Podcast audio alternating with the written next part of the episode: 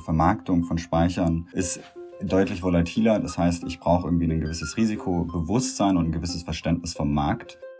Bei uns ist das sogar so, dass über 90 Prozent der Handelsaktivitäten am kontinuierlichen Intraday-Markt nicht in einer physikalischen Lieferung enden. Und nur ein Zehntel ähm, geht tatsächlich in der Batterie rein. Ist eine Netzverfügbarkeit vorhanden und habe ich um diesen Punkt drumherum, nah am Umspannwerk, auch die geeignete Fläche Land. Das sind eigentlich gerade, wenn man auf Deutschland schaut, die zwei wichtigsten Themen. Das ist, glaube ich, ein Rush, ähm, ein bisschen wie so ein Goldrush, der aktuell stattfindet und wo man merkt, dass äh, da doch sehr viel Dynamik und auch sehr viel Potenzial gesehen wird im Markt. Die Speicher sind in Deutschland eigentlich ohne eine gesonderte Unterstützung des, des Staates oder des Netzbetreibers äh, profitabel geworden. Guten Tag und herzlich willkommen zum PW Magazine Podcast. Ich bin Cornelia Lichner, Redakteurin bei PW Magazine.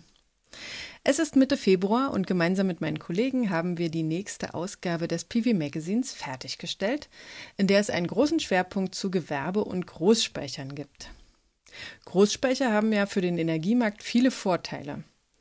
Allerdings sind Großspeicherprojekte auch schwierig umzusetzen. Man muss einen Standort finden, Genehmigungen einholen, die Bauplanung machen, Investoren auftreiben, die Technik evaluieren und ist am Ende davon abhängig, dass der Speicher am Strommarkt seine Kosten wieder heraushandelt.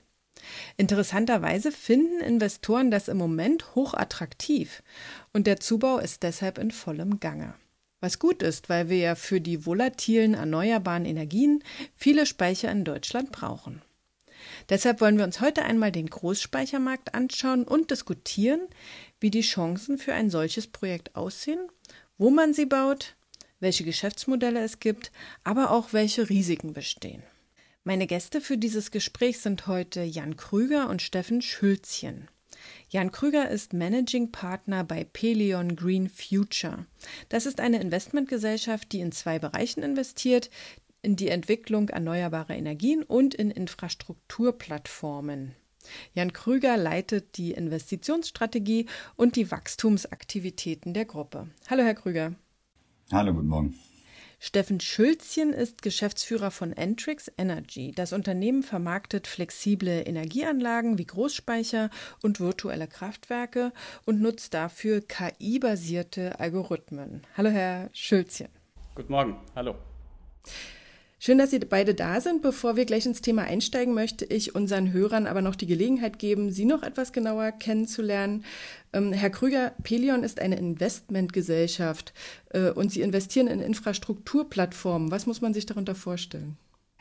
Genau, unsere Aufgabe ist es eigentlich, oder was machen wir? Wir geben Kapital, wir geben Netzwerk, wir unterstützen die Firmen aber auch, mit denen wir gemeinsam arbeiten. Wir haben einen Fokus auf das Thema Energiewende. Das heißt, unsere Investitionen sind einzig und allein auf Firmen im Bereich der erneuerbaren Energien fokussiert. Das heißt, alles von Projektentwicklern bis aber auch Softwarefirmen wie Entrix, aber auch ähm, quasi Joint Ventures, die wir haben mit großen Infrastrukturinvestoren, wie zum Beispiel EQT, um gemeinsam Solarparks, Windanlagen, Batteriespeicher zu kaufen und langfristig zu betreiben. Das heißt, simpel gesagt, wir geben einfach Kapital, ähm, um Firmen beim Wachstum zu helfen und das Thema Energiewende voranzutreiben. Und wie viele Projekte haben Sie bereits entwickelt oder wie viele sind aktuell in der Entwicklung?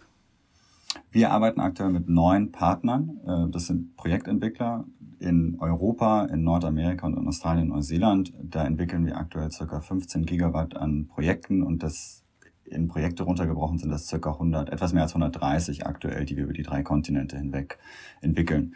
Die sind alle noch in der Entwicklungsphase, ähm, teilweise kurz vor Baustart, aber das ist quasi der Fokus, den wir aktuell machen. Herr Schülzchen, der Energiehandel mit Batteriespeichern, den besprechen wir ja gleich noch ein bisschen genauer, aber kurz zu Entrix. Ähm, Sie sind ein junges Unternehmen, ein Start-up auf einem Markt, der ja schon seit Jahrzehnten existiert und auf dem natürlich auch viele Schwergewichte unterwegs sind, große Energieversorger. Ähm, wie können Sie sich da etablieren und was machen Sie anders? Das ist eine gute Frage. Also ich glaube, der, äh, also der Energiemarkt ist natürlich schon Jahrzehnte alt. Ähm, der Markt der Flexibilitätsoptimierung, vor allen Dingen der Markt mit ähm, im Hinblick auf die Flexibilitätsoptimierung von Großspeichern und auch virtuellen Kraftwerken, der ist aber eigentlich noch vergleichsweise jung und neu. Ähm, von daher ähm, ist der Vorsprung, den dann die etablierten Spieler haben, ähm, gar nicht so wahnsinnig groß, vor allen Dingen in Anbetracht der sich ständig ändernden Rahmenbedingungen und, Ertragsmöglichkeiten. Da springen wir gleich, glaube ich, noch äh, deutlich tiefer rein. aber man muss da keine Sorge haben. wir haben ein gutes Team. wir nehmen den Wettbewerb da gerne an. Und wie viele Batteriespeicher bewirtschaften Sie aktuell? Wir haben äh, mittlerweile etwas mehr als 100 Megawatt an Speichern unter Vertrag. Äh, die sind natürlich noch nicht alle live, ähm, weil das ein bisschen dauert, bis die, bis sie tatsächlich dann in Betrieb sind. Ähm, wir haben aber jetzt in Deutschland und Großbritannien ähm, die ersten Projekte live und der Rest ähm, folgt dann, sobald die fertig gebaut sind. Okay, dann steigen wir jetzt ins Thema ein.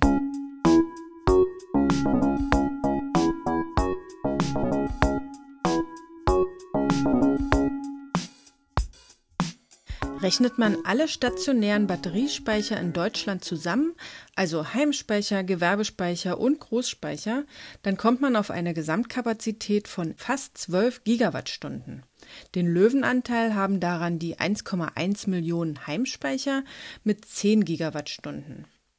Bei den Großspeichern gibt es nicht einmal 200 Stück. Sie bringen es aber schon auf 1,5 Gigawattstunden.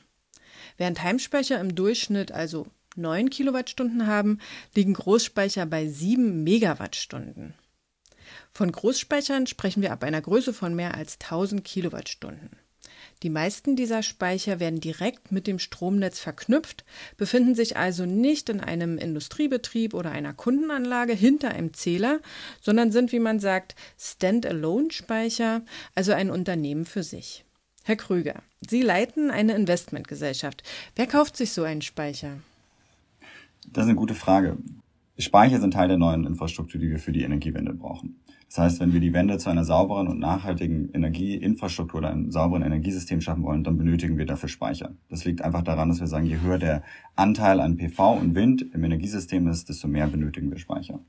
Das heißt, die Investoren oder die Käufer von Speichern, die wir aktuell im Markt sind, sind daneben die klassischen Infrastrukturinvestoren, die bisher eben in PV- oder Windanlagen investiert haben, sind die Energieerzeuger wie RWE und Co., sind aber auch eben Stadtwerke, es sind aber genauso gut auch Energiehändler wie Vitol oder Family Office oder andere Investoren, die zum einen das Thema Energieinfrastruktur schon lange auf der Agenda haben und zum anderen natürlich an den höheren Renditen, die man über den Batteriespeicher aktuell erzielen kann, interessiert sind. Das sind also nicht einfach nur Investoren auf der Suche nach günstigen Anlagemöglichkeiten. Nein, ich glaube, man muss, um, um im Speicher zu investieren, sollte man das Energiesystem schon ganz gut verstanden haben. Ähm, die Vermarktung von Speichern, da kann der Herr Schülzing gleich nochmal genauer eingehen, drauf, ist deutlich volatiler. Das heißt, ich brauche irgendwie ein gewisses Risikobewusstsein und ein gewisses Verständnis vom Markt, äh, vom Energiesystem, äh, wenn ich in einen Speicher investieren sollte. Grundsätzlich ist das aber auch, also neben der reinen Rendite ist es für viele Investoren wahrscheinlich auch komplementär zum existierenden Portfolio. So ein Speicher bietet einen gewissen Hedge oder eine gewisse Absicherung gegenüber meinen langfristig vermarkteten Einkünften, wie ich zum Beispiel aus PV oder Windanlagen erhalte. Also wenn wir Investoren haben, die sich am Energiemarkt auskennen, betreiben die dann auch ihre Speicher selbst? Ich glaube, im Speicherkontext gibt es unterschiedliche Rollen, also unterschiedliche Akteure in dem Ganzen. Wenn man das vielleicht mal von vorne anfängt, von dem Lebenszyklus eines Speichers, das am Anfang die Entwicklungsphase natürlich. Das heißt, ähm, da kommt der Projektentwickler ins Spiel, der sucht dann das Land, der sucht den Netzanschluss, der holt die Baugenehmigung ein, der macht die Umweltverträglichkeitsstudie. Der entwickelt, der stellt eigentlich sicher, dass ich von nichts zu am Ende dieses Entwicklungsprozesses einen, eine Projekthülle habe, die einen Haufen Genehmigungen und ähm, ja, Finanzierungsoptionen hat. Dann kommt ein EPC, der baut den Speicher quasi und äh, übernimmt die Bauphase und dann kommt irgendwann das sogenannte Commercial Operation Date. Ab dem Zeitpunkt wird der Speicher ins Netz angeschlossen. Und in der Regel steigen irgendwann dazwischen, also entweder vor dem Bau oder ab quasi dem Commercial Operation Date Investoren mit ein. Was im Speicherkontext, glaube ich, nochmal speziell ist, ist das sogenannte Vermarkter braucht, ähm, die quasi die Batterie optimal steuern und optimal vermarkten. Und genau das ist ja etwas, was zum Beispiel Entrix macht. Und was machen die Batteriespeicher dann ähm, konkret? Also sie, sie handeln am Strommarkt, aber welche Funktionen übernehmen sie für das Stromnetz? Die, also das Stromnetz aufgrund der, ich sag mal, aufgrund dem Ausbau von Erneuerbaren im Strommix ähm, führt es, also der führt, also dieser Ausbau der Erneuerbaren führt eben zu gewissen Systemungleichheiten. Ähm, das heißt, ich habe irgendwie kurzfristige Ungleichgewichte am Tag, ich habe auch untertägige Ungleichgewichte, ich habe auch saisonale Schwankungen. Und diese Schwankungen müssen eben ausgeglichen werden. Und das ist zum Beispiel eine Aufgabe von Speichern.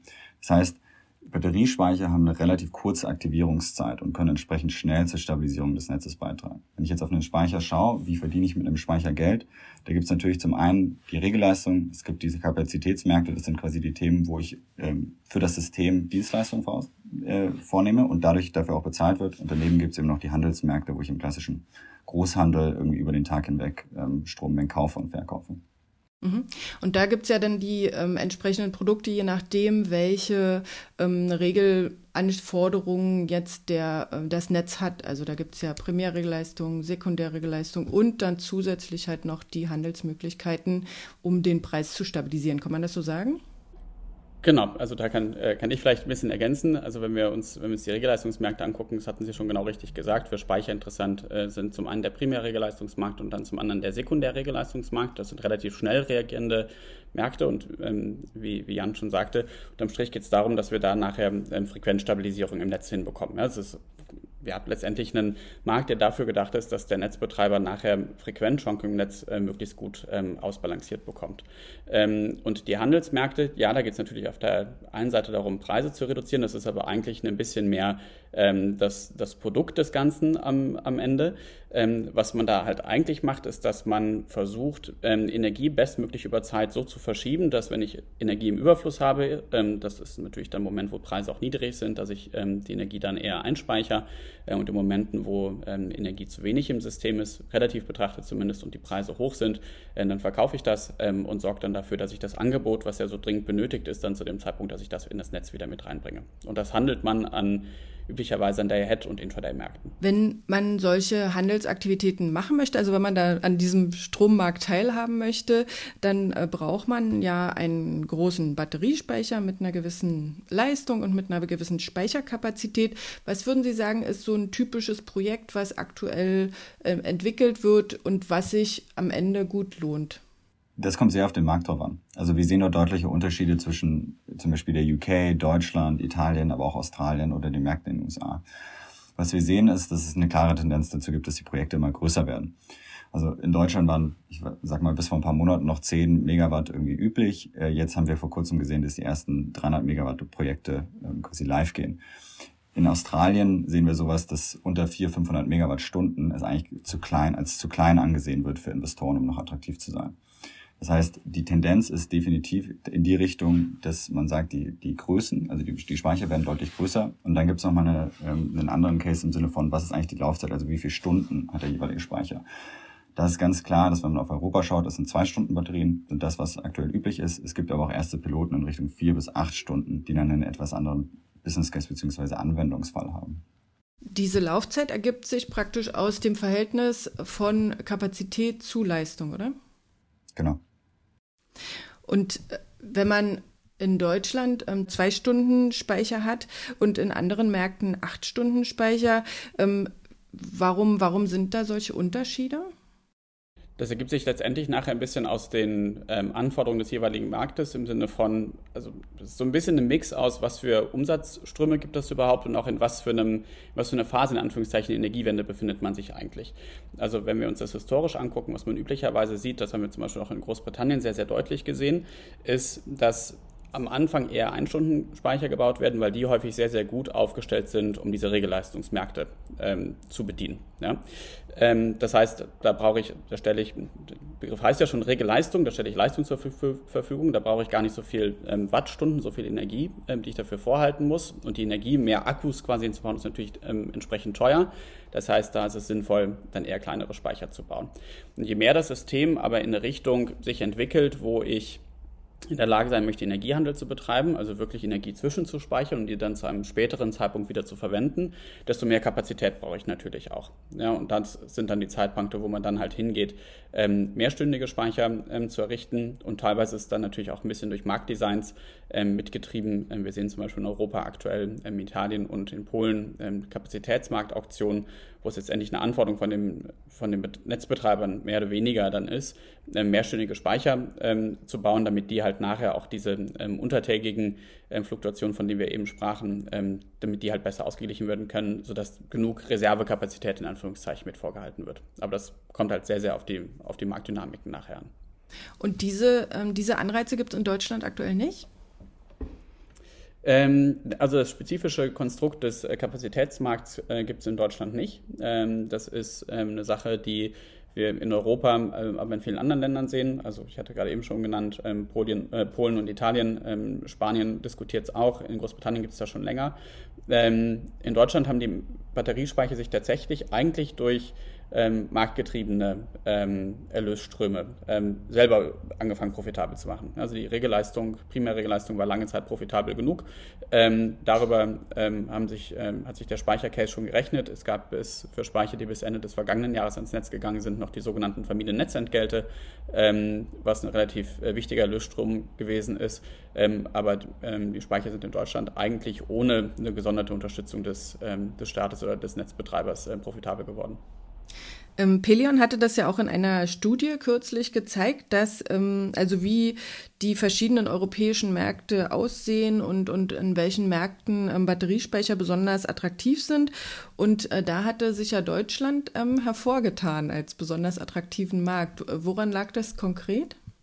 Wir haben uns bei der Studie vor allem die fundamentalen Treiber der Märkte angeschaut. Also ich glaube, angefangen mit der potenziellen Marktgröße. Jetzt hatten Sie angangs erwähnt, dass in Deutschland wir aktuell 1,4 Gigawattstunden für Großbatteriespeicher haben. Wenn man den Netzentwicklungsplan der Bundesnetzagentur anschaut, dann geht die davon aus, dass wir bis 2030 10 Gigawatt brauchen und bis 2037 23 Gigawatt, um quasi die, die Notwendigkeit für die Energiewende zu erfüllen, also um das System entsprechend ausgleichen zu können. So, daneben, wenn man sich auf Deutschland das anschaut, ist, wie der Steffen eben gesagt hat, ähm, ich glaube, die Renditemöglichkeiten sind sehr attraktiv. Hast einen hohen Strombedarf, man hat einen hohen Anteil an Wind und Solar, der auch steigend ist. Dadurch nimmt die Volatilität zu, dadurch nehmen die Preissprünge zu, dadurch können Speicher eben gut am Markt agieren. Äh, der Netzausbau schreitet zu langsam voran. Ich glaube, Stichwort Nord-Süd-Trasse und dergleichen. Und wir haben in Deutschland einen geringen Anteil an Pumpspeicherwerken, die tendenziell irgendwie in anderen Märkten zum Beispiel die Konkurrenz für Batteriespeicher sind. So, daneben gibt es natürlich die Regulatorik. Ähm, ich glaube, hier ist das Stichwort die erlassenen Netzentgelte. Das wurde jetzt vor kurzem nochmal bis 2029 verlängert denke, da sind wir uns auch einig, dass wir eine grundlegende Lösung dafür brauchen. Aber grundsätzlich gibt es irgendwie zwischen den fundamentalen Treibern, die wir in Deutschland sehen, und der unterstützenden Regulatorik ein Riesenpotenzial für Speicher in Deutschland. Jetzt hatten wir im letzten Jahr zum Beispiel auch noch diese großen Preissprünge am Strommarkt, also da, äh, die ja auch noch eine hohe Ertragschance mitgebracht haben. Ne? Die sind aber inzwischen wieder ein bisschen zurückgegangen, oder? Genau, das hat sich ein Stück weit wieder normalisiert. Also das Niveau von, äh, von 2022 sehen wir zum Glück, muss man ja sagen, ähm, nicht mehr. Ähm, was, glaube ich, aber schon wichtig ist, dass ähm, wir trotzdem noch Volatilitäten sehen und das ist das, ist das Wichtige. Sie hatten es gerade schon schon richtig erwähnt mit den Preissprüngen, die Volatilitäten sind das alles Entscheidende für die Speicher. Die sehen wir schon auf einem Niveau, ähm, wie es ähm, oder auf einem höheren Niveau, als es 2021 noch der Fall gewesen ist. Ja, und das kommt natürlich zum einen durch die Verwerfung des letzten Jahres noch ein Stück weit, aber zum anderen auch fundamental getrieben durch das, was in der Energiewende passiert. Ich nehme fossile Energieträger raus, ähm, packe mehr fossile Energie, äh, packe mehr erneuerbare Energieträger, Entschuldigung, packe mehr erneuerbare Energieträger ins System rein. Gleichzeitig eine höhere Stromnachfrage. Ähm, das ist ein Automatismus in Anführungszeichen, dass ich dadurch höhere Volatilitäten ins System kriege.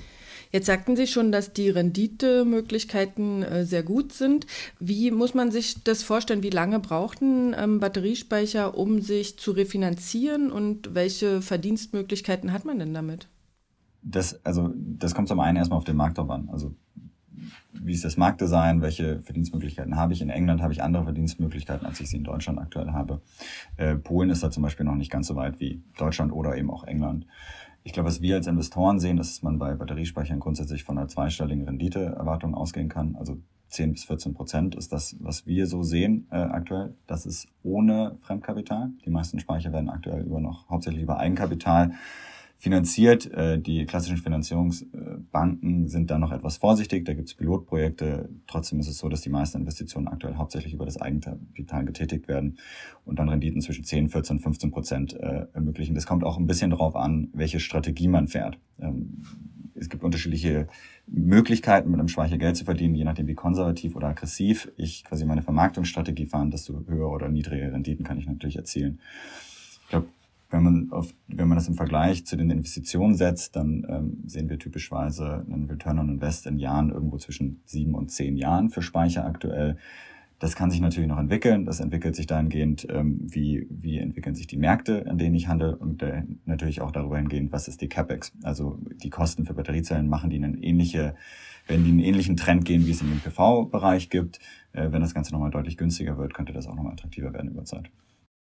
Jetzt hatte ich neulich eine Pressemitteilung bekommen von einem Großspeicher in der Schweiz äh, mit 1,25 Megawattstunden und der hatte sich schon nach zwei Jahren amortisiert, schrieb zumindest das Unternehmen. Das ist also nicht typisch, ja. Das freut mich erstmal für den Besitzer. Ähm, ich kenne die Schweiz jetzt als Markt nicht so gut. Ähm, wir hören das ab und zu auch aus den Niederlanden oder aus den Nordics. Zwei Jahre ist jetzt schon ein ziemlich kurzer Zeitraum, kann, könnte jetzt sein, dass das an den Preissprüngen, den sehr großen Preissprüngen letztes Jahr gelegen ist. Ähm, ich würde jetzt nicht reingehen mit der Erwartungshaltung, dass nach zwei Jahren amortisiert ist. Äh, aber grundsätzlich sind die Renditeerwartungen, die man irgendwie bei Speichern aktuell haben kann, schon entsprechend hoch. Das sieht man auch daran, dass Energiehändler wie zum Beispiel in Vitol ähm, oder Leute die, oder Firmen, die eigentlich aus dem Öl- und Gasbereich kommen, jetzt auch in das Batteriespeicherprojekt einstellen, die haben natürlich höhere Renditeerwartungen als der klassische Investor in PV- und Windanlagen. Und äh, da sieht man, also daran kann man, glaube ich, auch sehen, was das Potenzial ist und wo die Leute langfristig äh, die Renditeerwartung für Batteriespeicher sind. Ja, aber 10 bis 14 Prozent klingt ja erstmal sehr ordentlich, würde ich sagen, für ähm, Rendite, oder? Ähm, wenn man ein Speicherprojekt entwickelt, ähm, worauf achten Sie da? Also zum Beispiel, wo stellen Sie den Batteriespeicher hin? Die, wenn wir jetzt die Entwicklung angehen, das heißt die Phase vor dem Bau, ähm, wo ich darum geht, das Land zu sichern, die Genehmigung einzuholen, dann ist natürlich Land und beziehungsweise Netzkapazität irgendwie erstmal das Entscheidende. Ähm, ich glaube, auf der Landseite ist es, versucht man das Ganze möglichst nah an einem Umspannwerk zu bauen, ähm, damit die, die, der Netzanschluss kurz ist, möglichst kurz ist. Das ist teilweise in Industriegebieten, ähm, auch weil so ein Speicher natürlich einen gewissen Lärm erzeugt. Also Lärmschutz ist oft ein Thema, deswegen sollte es nicht zu nah am Wohngebiet sein. Aber grundsätzlich schaut man bei der Landgewinnung eben Nähe oder die, beziehungsweise die Entfernung zum Umspannwert, wie nah ist man an einem Wohngebiet, ähm, wie kurz ist die Netzverbindung, ähm, gibt es beim Land irgendwelche Beschaffenheiten, ähm, die man beachten muss. Man macht eine Umweltanalyse, also das Thema Naturschutz ist natürlich eine große Sache. Äh, wer ist der Grundstückseigentümer? Ähm, und das ist das ist quasi das Bild zum Thema Land. Ähm, zum Thema Netzanschluss versucht man natürlich möglichst vorher über, über Tools oder andere Möglichkeiten herauszufinden, gibt es an dem jeweiligen Umspannwerk auch Kapazität für einen Batteriespeicher. Ähm, aber das sind eigentlich gerade, wenn man auf Deutschland schaut, die zwei, die zwei wichtigsten Themen. Also ist Netzanschluss, also ist eine Netzverfügbarkeit vorhanden und habe ich um diesen Punkt drumherum, nah am Umspannwerk, auch die geeignete Fläche Land.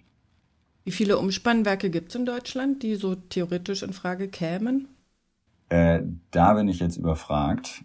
Es gibt auf jeden Fall jede Menge. Ähm, wir sehen ziemlich viel Aktivität in der Projektentwicklung. Also wir machen in Deutschland Projektentwicklung mit zwei Partnern. Äh, wir sehen aber auch, dass in den letzten zwölf Monaten die die Menge an Projektentwicklern rein auf das, die sich rein auf das Thema Batteriespeicher fokussiert haben, deutlich zugenommen hat. Ähm, da gibt es ein gewisses, man nennt das oft Landgrabbing. Ähm, also das heißt, man geht natürlich strategisch vor, sucht sich die passenden Umspannwerke aus und versucht dann möglichst schnell drumherum das Land zu sichern.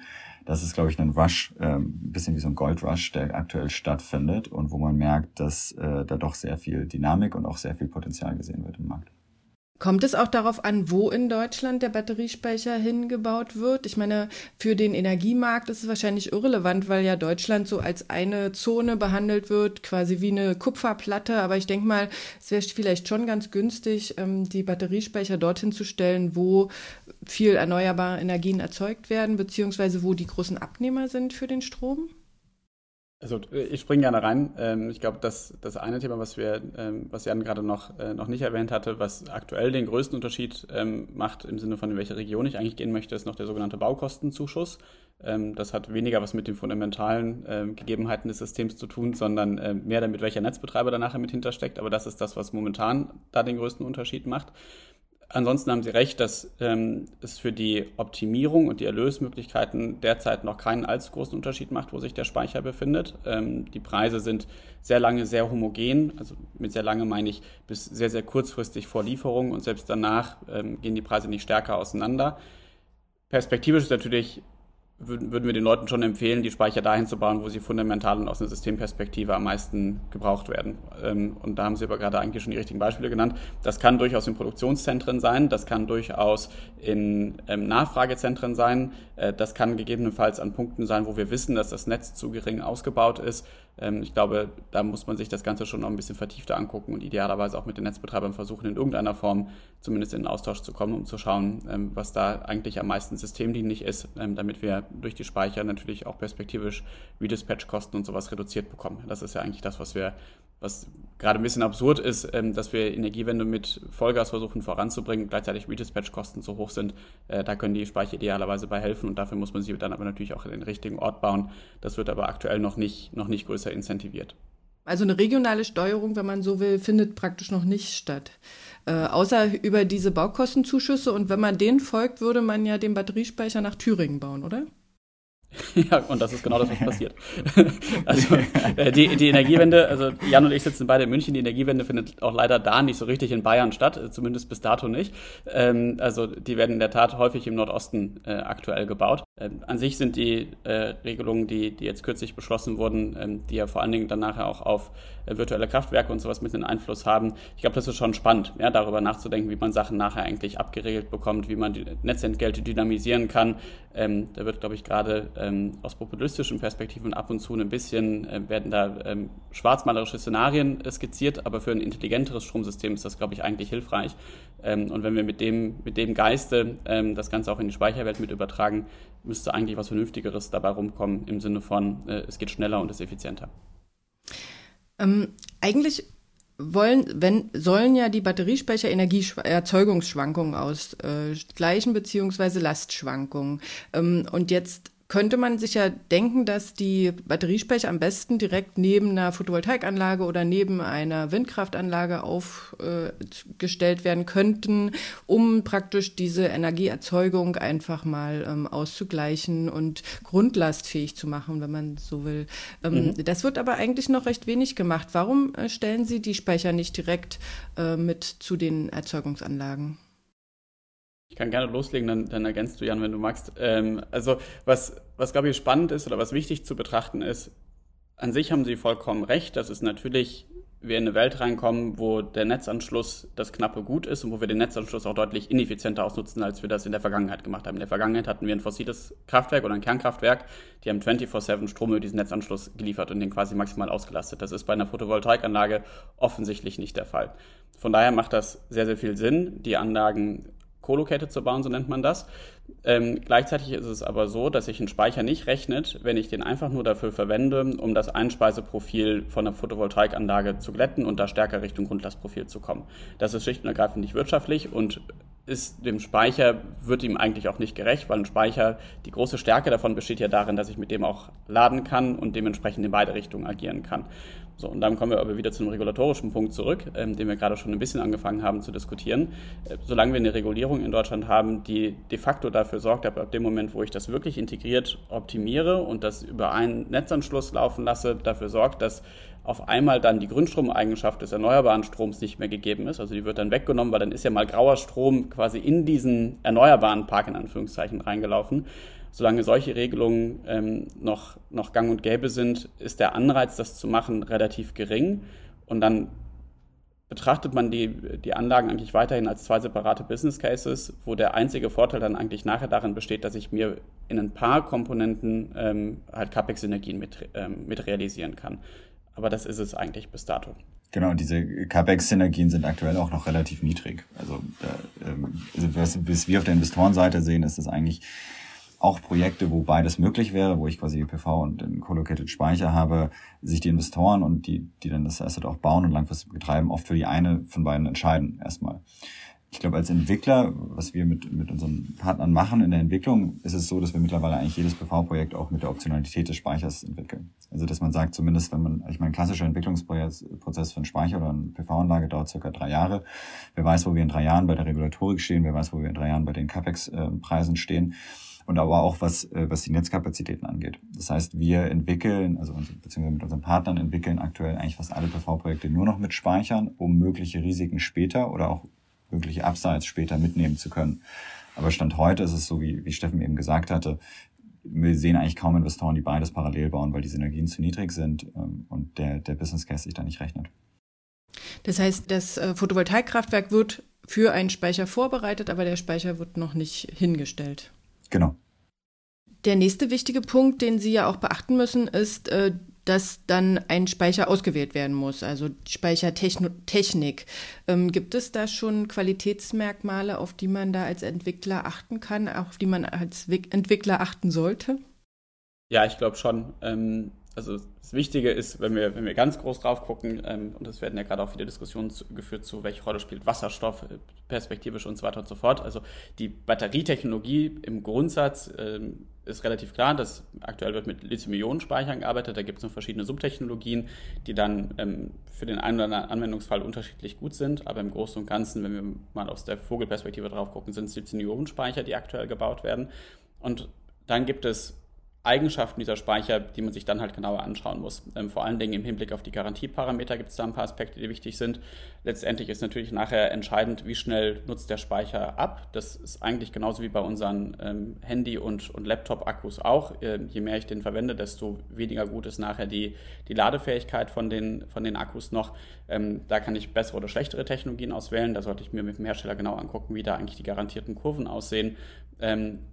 Und das dann auch gemeinsam betrachten damit, wie viel Zyklen darf ich fahren. Also Zyklen heißt, wie oft darf ich den Speicher bewegen, wie viel Energie darf dadurch gefahren werden ähm, und auch wie stark darf ich die Batterie eigentlich innerhalb eines Zykluses ausnutzen. Ja, da gibt es manche Hersteller, die haben da sehr, sehr viel Spielraum geben und andere Hersteller, die da gewisse Grenzen mit reinziehen, wodurch dann natürlich nachher mein Energiedurchsatz ähm, verringert wird, wodurch ich dann natürlich auch weniger Erträge erwirtschaften kann.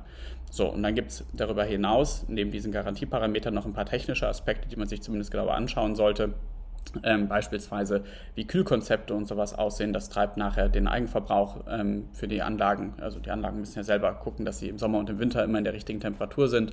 Ähm, ich muss mir anschauen, wie gut das Steuersystem ähm, aufgestellt ist, also wie tief ich in Daten eigentlich reinschauen kann.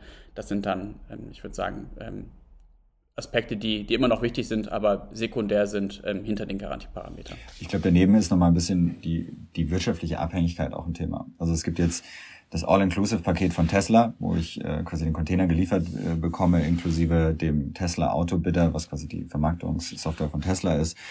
Oder ich versuche eben mehr individuelle Lösungen zu finden, äh, die irgendwo dazwischen sind. Das kommt ein bisschen darauf an, äh, was man auch als Investor will, welche Abhängigkeit man auch bereit ist einzugehen, beziehungsweise welche Kostenpotenziale man auch sieht, indem man die Komponenten sich quasi einzeln ähm, einkauft und versorgt und auch die Möglichkeit haben, zum Beispiel zwischen verschiedenen Marktern hin und her wechseln zu können. Auf einem Tesla, Tesla-Batterie darf ich das nicht. Das ist der Tesla Autobidder, da bin ich abhängig davon.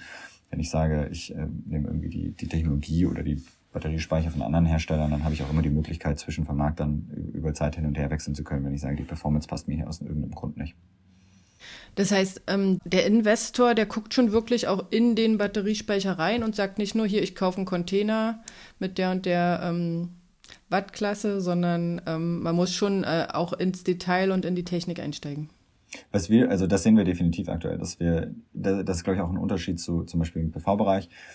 Wir sehen schon, dass die Investoren ähm, früher in den Prozess einsteigen und früher involviert sein wollen, mit welcher Technik ähm, quasi genutzt wird. Ähm, der Steffen hat da so ein paar Dinge eben auch genannt gerade. Da geht es um die Garantien und was auch meine Vermarktungsstrategie. Darauf basierend muss ich natürlich irgendwie auch das, das Design oder das Konzept des Speichers irgendwie optimieren. Das heißt, anders als bei MPV und Windbereich, wo wir oft sehen, na, es gibt Investoren, die steigen halt einfach ein und kaufen die Projektrechte und bauen dann und halten das, ist aktuell der Markt so, dass die Leute deutlich früher versuchen, eine Visibilität darauf zu bekommen, welche Technologie eigentlich genutzt wird.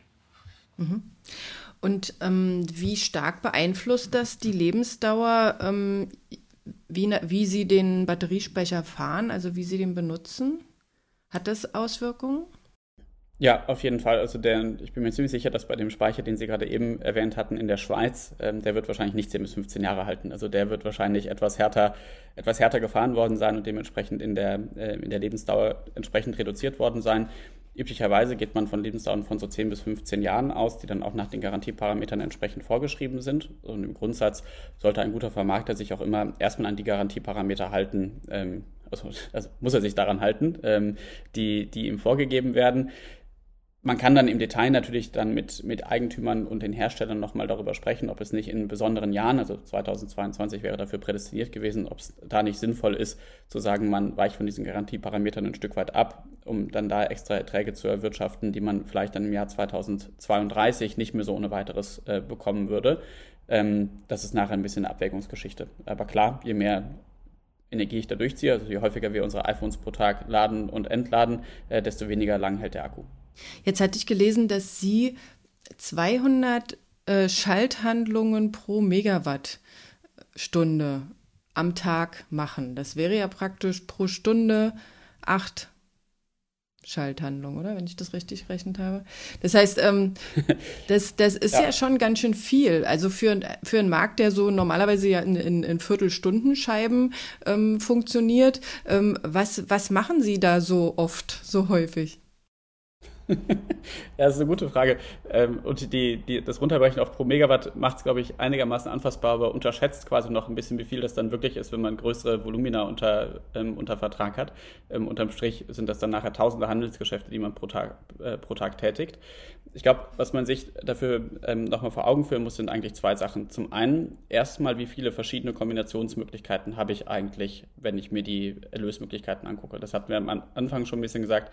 Ich habe die primäre Leistung, das sind letztendlich sechs Verträge, das ist noch nicht so viel. Aber dann kommt die sekundäre Leistung dazu, die ich in einen Leistungsmarkt und einen Arbeitsmarkt unterteilen kann. Der Arbeitsmarkt der, beide von denen werden ähm, positiv und negativ betrachtet. Ähm, und im Arbeitsmarkt kann ich bis zu 15 Minuten oder wird auch in 15 Minuten Fenstern gehandelt. Ähm, das heißt, da habe ich auf einmal schon fast 200 Verträge. 96 positiv, 96 negativ. Dann habe ich im kontinuierlichen Intraday-Markt nochmal in etwa ähm, oder nochmal ziemlich genau 96 Verträge, wo ich wieder mit unterschiedlichen Kapazitäten reinhandeln kann. Das heißt, unterm Strich komme ich nachher bei 300, 400 verschiedenen grundsätzlichen Verträgen aus, auf die ich überhaupt Kapazität bieten kann. Und was dann natürlich besonders interessant ist, wenn ich im kontinuierlichen Intraday-Handel unterwegs bin, also an der Strombörse in Echtzeit Handelsaktivitäten durchführe, das funktioniert halt wirklich so, wie wir uns Handel eigentlich auch an den Finanzbörsen vorstellen. Da gibt es ein Orderbuch, da gibt es nicht mehr diesen einen Standardpreis, der für alle Beteiligten gilt, sondern da sind ganz viele verschiedene Gebote von verschiedenen Anbietern mit drin. Und das ist halt ein ständiges Hin und Her und ein ständiges Ping-Pong. Ähm, und das ist das Schöne an Batterien, dass die halt sehr, sehr opportunistisch letztendlich vermarktet werden können. Also ähm, im wörtlichen Sinne dieses, dieses Begriffs, Opportunität steckt damit drin. Die können sich quasi sehr, sehr ähm, gut anschauen, was passiert denn hier jetzt eigentlich gerade. Und wenn dann durch sich verändernde Wettervorhersagen ähm, ein Preis in der Zeitscheibe noch mal ein bisschen nach oben geht, wo ich bis dato schon mal was eingekauft hatte, naja, dann sollte ich, wenn ich was für 50 eingekauft habe, und der Preis jetzt bei 55 steht und ich das da wieder verkaufen kann, sollte ich das natürlich tun. Ähm, dann habe ich damit natürlich einen Ertrag erwirtschaftet, ohne die Batterie abgenutzt zu haben. Und dann mache ich aber halt woanders dann wieder ein Geschäft, womit dann nachher der Zyklus tatsächlich gefahren wird. Ähm, das ist eigentlich das, was da, was da in Echtzeit dann quasi, quasi passiert. Das heißt, von diesen 200 Handelsgeschäften wirken sich jetzt nicht alle auf die Batterie auf, sondern die äh, negieren sich dann auch gegenseitig und die, die, die der Moment, wo sozusagen Strom aus der Batterie genommen wird oder reingespeichert wird, diese, diese Schalthandlung in dem Sinne, das sind eigentlich weniger. Genau, also bei uns ist das sogar so, dass über 90 Prozent der ähm, Handelsaktivitäten am kontinuierlichen Intraday-Markt nachher de facto nicht in einer physikalischen Lieferung enden. Also neun von zehn Geschäften werden nachher in irgendeiner Form wieder geschlossen ähm, und nur ein Zehntel ähm, geht tatsächlich in die Batterie rein. Mhm. Und äh, könnte es Ihnen aber auch passieren, wenn jetzt der Speicher wirklich mal ähm, intensiver beansprucht wird, dass der dann ähm, die Performance nicht bringt oder dass er zu warm wird?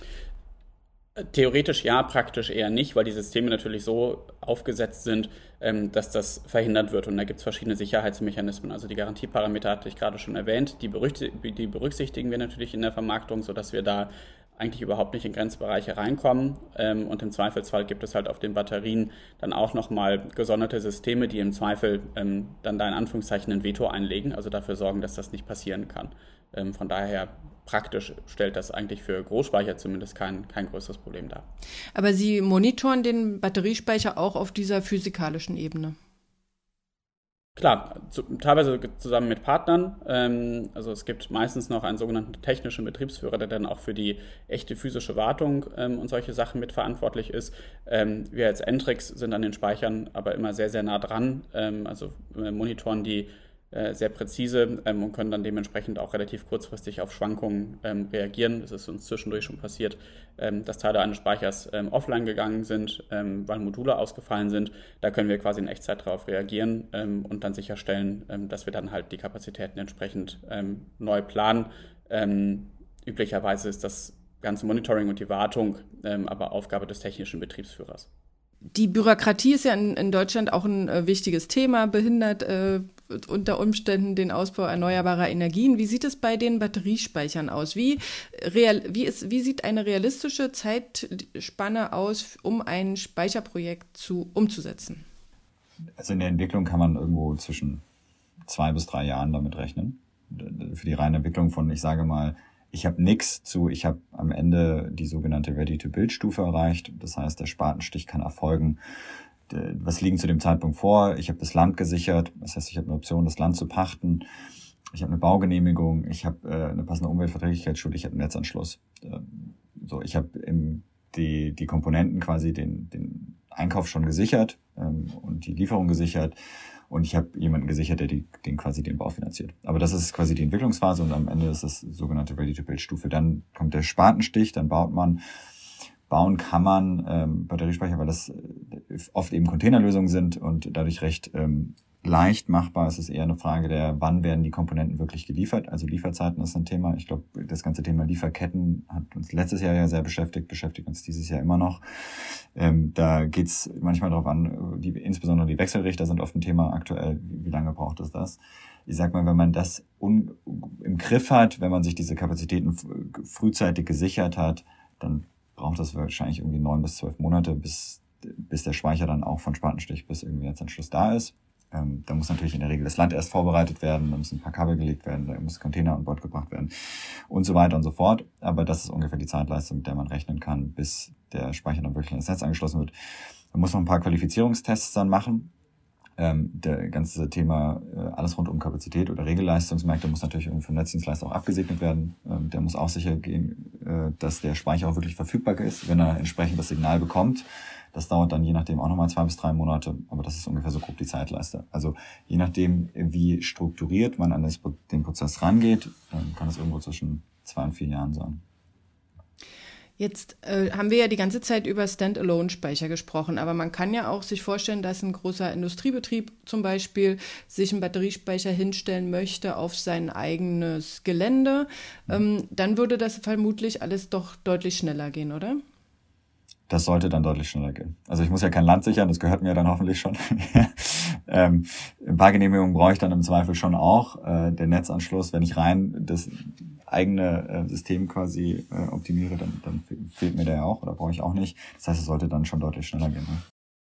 Die Geschäftsmodelle bei solchen Industriespeichern, die sehen ja ein bisschen anders aus. Da geht es ja dann darum, auch ähm, Lastspitzen zu kappen oder Erzeugungsspitzen zu kappen.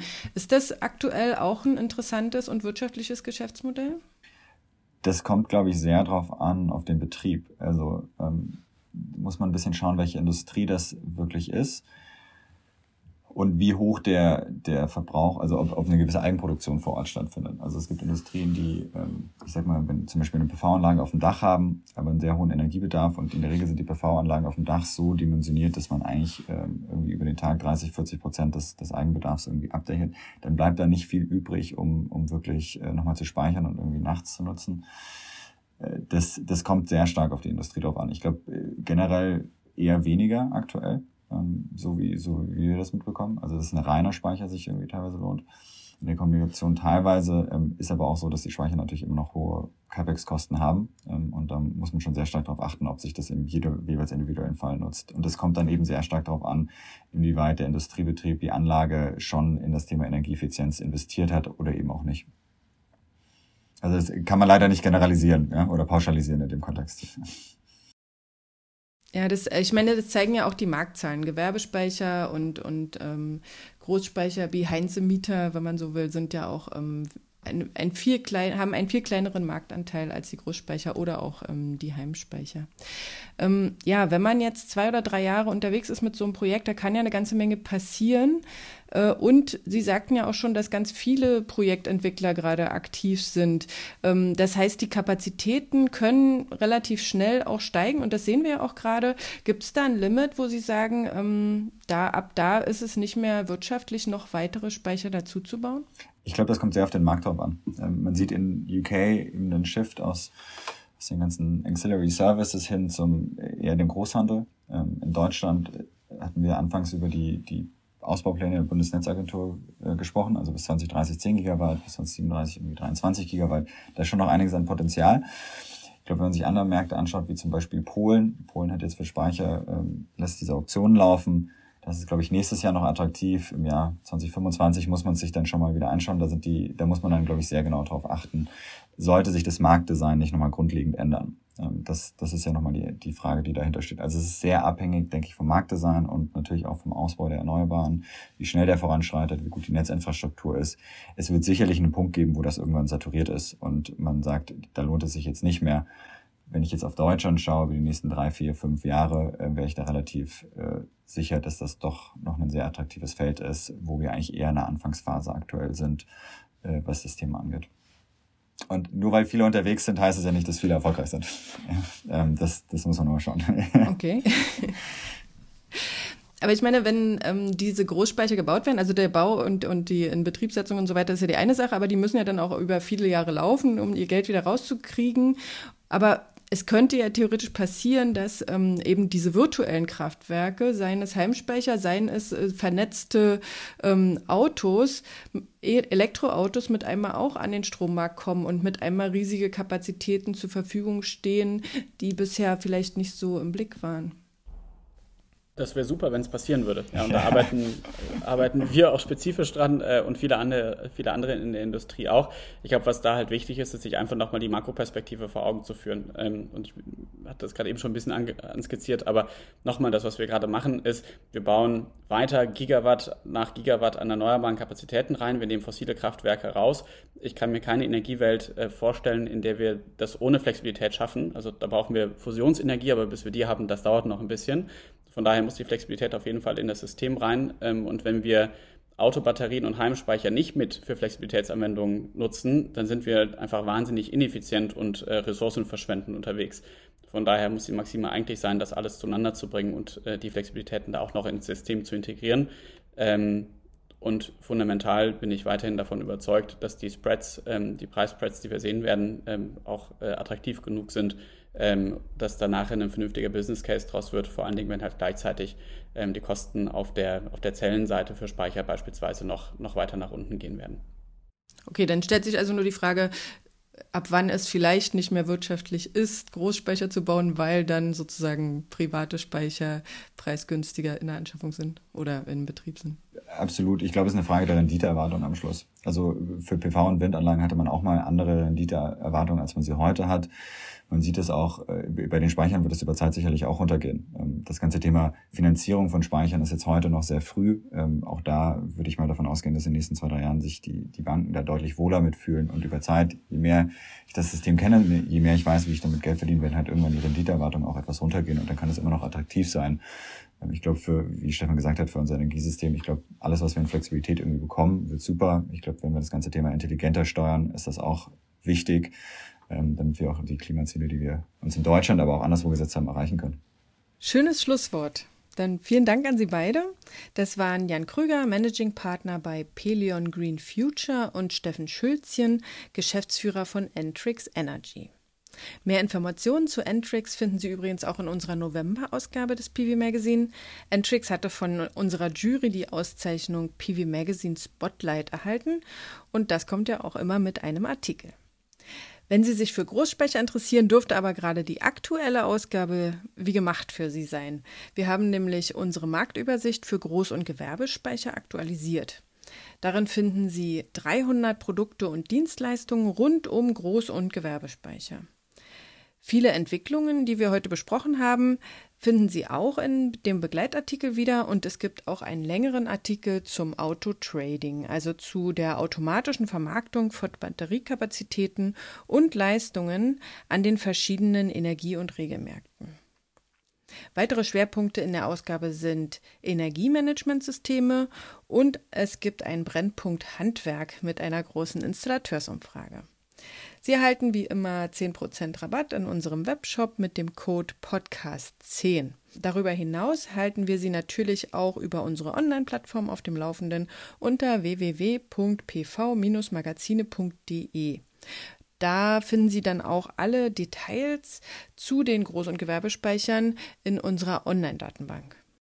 Wenn Ihnen der Podcast heute gefallen hat, hinterlassen Sie uns gerne auch ein Like auf den Plattformen. Falls Sie Fragen haben sollten, Ihre Meinung mitteilen möchten oder einfach Kontakt aufnehmen wollen, schreiben Sie uns eine E-Mail an podcast.pv-magazine.com oder Sie hinterlassen uns einen Kommentar. Vielen Dank fürs Zuhören und bis zum nächsten Mal.